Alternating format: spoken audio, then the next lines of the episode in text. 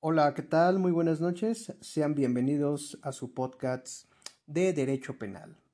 Ahora bien, pues el tema que nos va a ocupar el día de hoy, pues es el objeto de la etapa intermedia, el cual se va a encontrar regulado en el artículo 334 del Código Nacional de Procedimientos Penales. Ahora bien, la etapa intermedia tiene por objeto el ofrecimiento y la admisión de los medios de prueba, así como la depuración de los hechos controvertidos, que serán materia del juicio, se compondrá de dos fases, una escrita y otra oral. La fase escrita iniciará con el escrito de la acusación que formule el Ministerio Público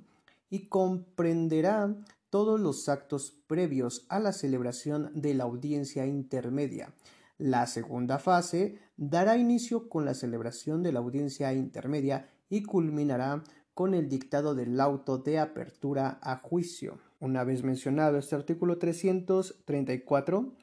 pues este tiene etapa intermedia en el juicio oral y que eh, sustancia ante lo que es el juez de control y consiste en establecer de manera específica y clara con el objeto del proceso. Esta etapa marcará la conclusión de la investigación y bueno, y dura hasta que se dicte el auto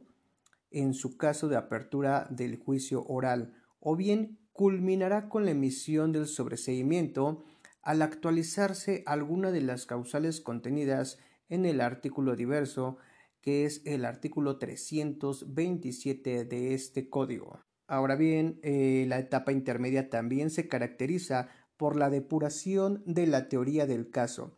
esto en las partes eh, que se deben de tener con la claridad sobre la versión de los hechos en los cuales se sustentará eh, la etapa del juicio oral. Pues en esta etapa intermedia eh, se depuran los medios de prueba que apoyarán los argumentos de las partes, motivo por el cual se insiste que ésta debe ser plenamente defendidos y delimitados los hechos en los cuales se versará el juicio,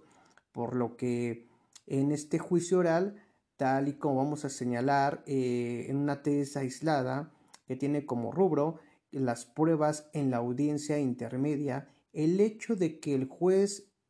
de, juicio oral tenga por no desahogadas o admitidas en aquella etapa por el juzgador de control sin tomar las medidas a su alcance por lo eh, posibilitado constituyente a una violación de garantía de defensa que esta, bueno, está meritada por la reposición del procedimiento.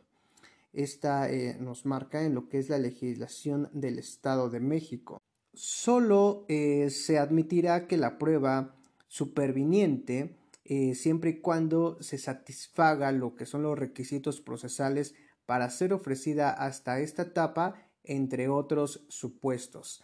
que el medio probatorio haya sido eh, desconocido hasta entonces por la parte eh, oferente o bien que ésta eh, dé fecha a lo que es un posterior plazo de investigación. Bien, debe detenerse que esta etapa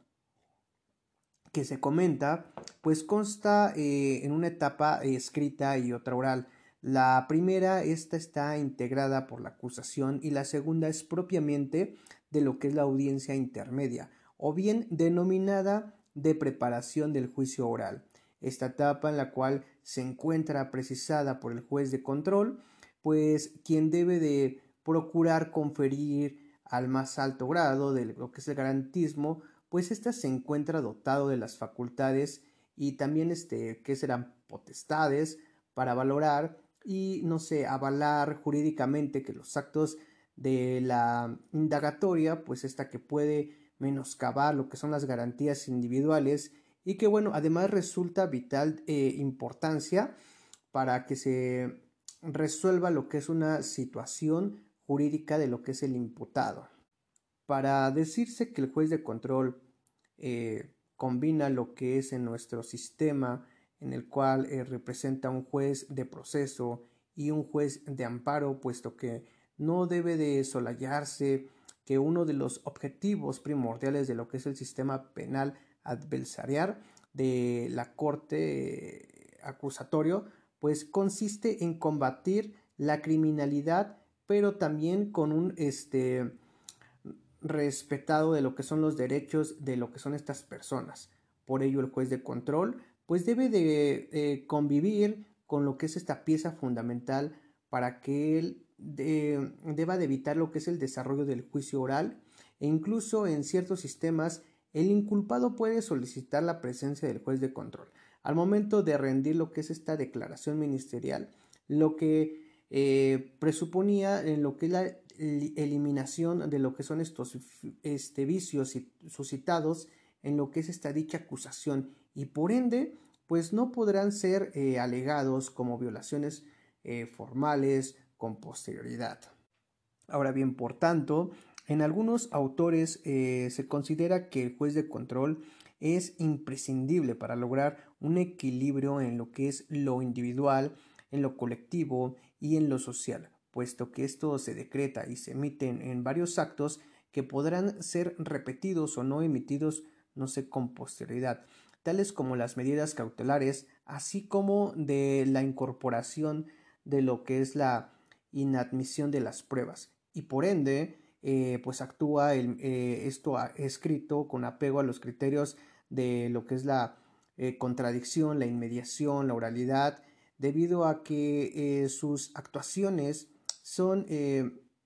adquiridas en un valor definitivo, de ahí su importancia. Pues bueno chicos, espero que les haya gustado este podcast. finalizaremos el día de hoy. nos escucharemos pronto y Pronto les daré lo que son las siguientes redes sociales para que nos puedan seguir. Chao.